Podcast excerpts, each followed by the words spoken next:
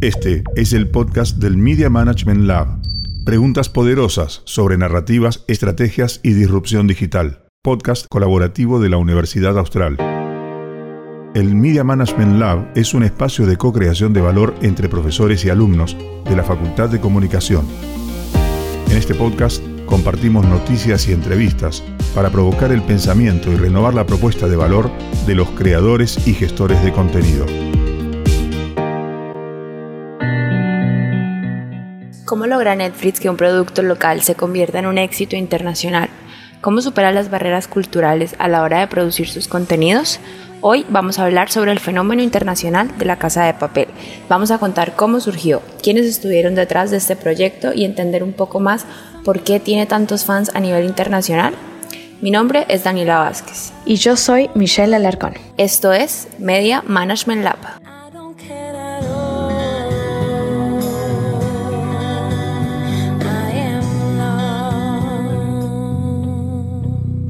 La Casa de Papel se ha convertido en la serie de habla hispana más vista en la historia de la plataforma.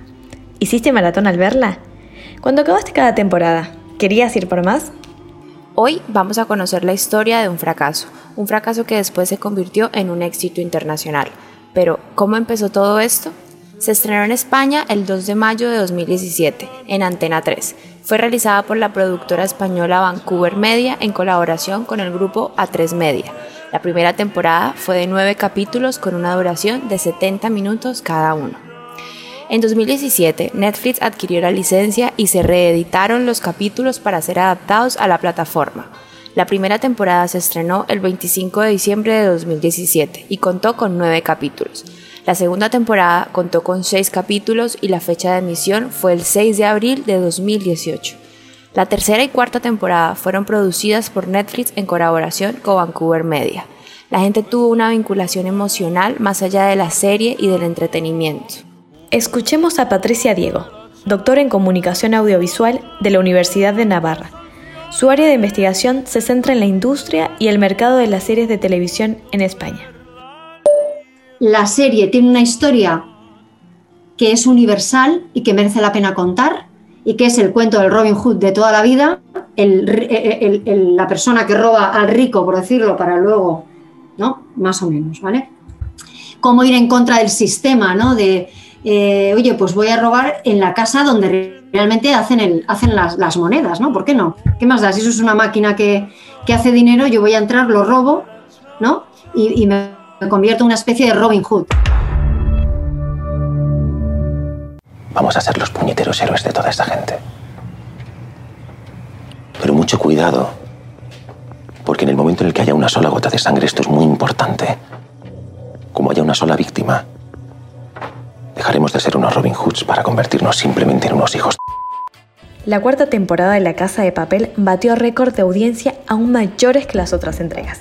En las dos primeras semanas de emisión, acumuló más de 34 millones de espectadores, según el informe de Parity, esta cifra suponía el mejor registro global en la primera semana de una serie de Netflix en un idioma que no fuese inglés. Eres muy grande. Según el informe de Parrot Analytic, la casa de papel fue más popular per cápita en territorios como Filipinas, Estados Unidos, Brasil, Argentina, Chile, Portugal, Francia e Italia. Todos estos países tuvieron más audiencia que el mismo España. ¿Y cómo entendemos este fenómeno transcultural? Hay universales relativos al contenido, universales creados por la audiencia y creados por la empresa, que superan las diferencias culturales y permiten lograr un éxito cultural. Nos dice Ulrich Roa, profesora de Economía y Management. Dentro de los universales relativos al contenido, los valores generados en la casa de papel despertaron emociones universales inmediatas en las audiencias, a partir de un mensaje profundo de resistencia y revolución. Hombre, la serie yo también creo que tiene tres cuestiones que son muy relevantes y que son muy icónicas, ¿no? muy reconocibles. Una es la máscara, que es la máscara de Salvador Dalí. Dalí es uno de los eh, pintores más famosos del siglo XX, ya lo sabéis, vamos.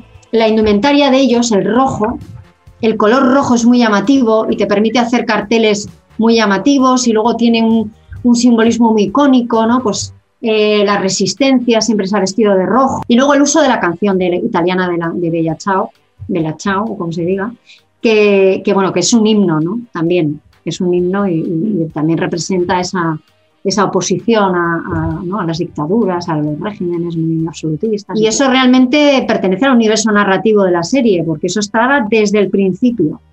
Esas son cuestiones que, que el guionista, que Alex Pina y su equipo de, de creadores ideó ideó desde el principio y al final han sido herramientas que yo creo que para los que estudiáis marketing y todo eso les han venido, les han venido muy bien. En relación con los universales creados por la audiencia, fueron los mismos usuarios que proyectaron en el contenido sus propias narrativas, valores y significados. Personas de varias culturas y países extrajeron de la casa de papel el valor de defender sus derechos y ser la resistencia en los escenarios sociales y políticos que les toca vivir. Dentro de las estrategias de localización de la serie se generaron universales creados por la misma empresa.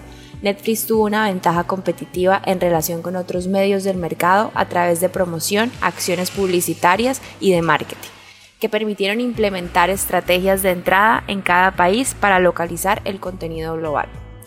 En su estrategia de entrada internacional, Netflix diseña un plan de marketing para localizar el contenido universal y adaptarlo a un territorio específico. Estrategias de marketing como contenido universal, intriga y curiosidad, monitoreo de audiencia, redes sociales, estrategia en la elección de los nombres, según nosotras, es una hipótesis, street marketing y marketing experiencial. Entonces, gracias a todas esas campañas y el fenómeno, si la serie ya tenía, digamos, una materia prima buena, eh, eh, eh, a través de esas campañas de Netflix lo convierte en un fenómeno mucho más grande de lo que era, porque eso realmente lo hicieron de prueba, no sabían tampoco efectivamente que se iba a convertir en un fenómeno como ha llegado a ser, ¿no?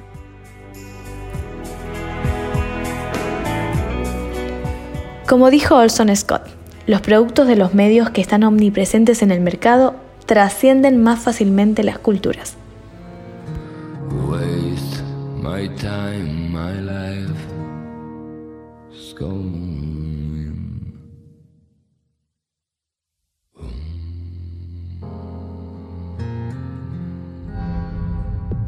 Este fue el podcast del Media Management Lab. Preguntas poderosas sobre narrativas, estrategias y disrupción digital podcast colaborativo de la Universidad Austral. El Media Management Lab es un espacio de co-creación de valor entre profesores y alumnos de la Facultad de Comunicación